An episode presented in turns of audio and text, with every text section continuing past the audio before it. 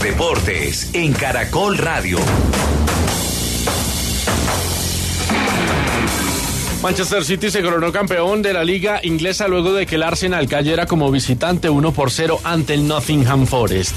Este título le vale al equipo de Pep Guardiola como el tercero consecutivo en esta liga y además el quinto en las últimas seis ligas que se disputaron.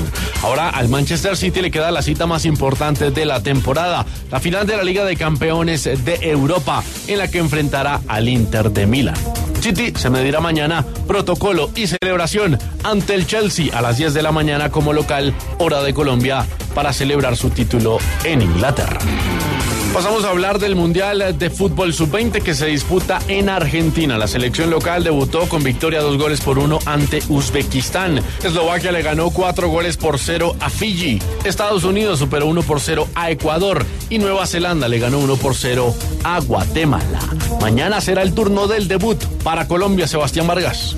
Andrés Oyentes, ha quedado lista la selección colombiana de fútbol categoría sub-20 para su debut en la Copa del Mundo. Será la participación número 11 de una selección nacional, marcando el año 2003 en los Emiratos Árabes Unidos como la mejor participación cuando se terminó en la tercera colocación. Uno de los jugadores internacionales de este equipo y además hombre de confianza de Héctor Cárdenas, Daniel Luna, exjugador del Cali y hoy en el Mallorca de España y que se perfila como titular. Es un mundial, es, es el sueño que todo niño, que todo futbolista quiere lograr. Un Mundial Sub-20 se juega una vez en tu vida y las expectativas son muy altas. Eh, sabemos el, el, gran equipo que tenemos, el gran torneo que venimos de hacer en, en nuestro país. Eh, estamos mentalizados en, en, lo que queremos, en lo que podemos lograr y, y, para eso estamos trabajando y para eso vinimos.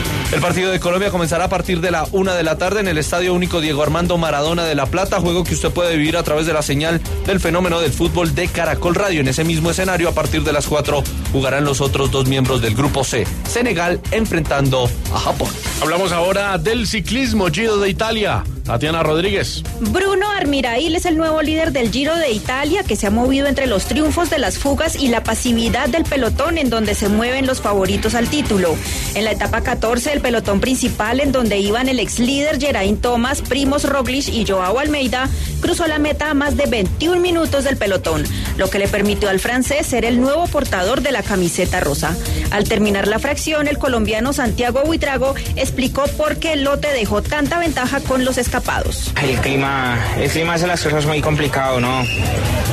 Eh, bajo la lluvia es muy difícil eh, hacer una táctica, ¿no? Salvar día a día, tienes que cubrirte bien, tienes que, que no dejar que te dé el frío, las bajadas son bien peligrosas, entonces yo creo que, que sí, que merma un poco eso, el, el riesgo que, tomamos, ¿no? Buitrago es el mejor de los nuestros a 6 minutos y 53 segundos de Armirail, mientras que Einer Rubio, corredor del Movistar, es 18 a 11.04. Fernando Gaviria fue uno de los protagonistas de la fuga del día, pero al final quedó cortado en el cuarto grupo y entró a 3 minutos del vencedor.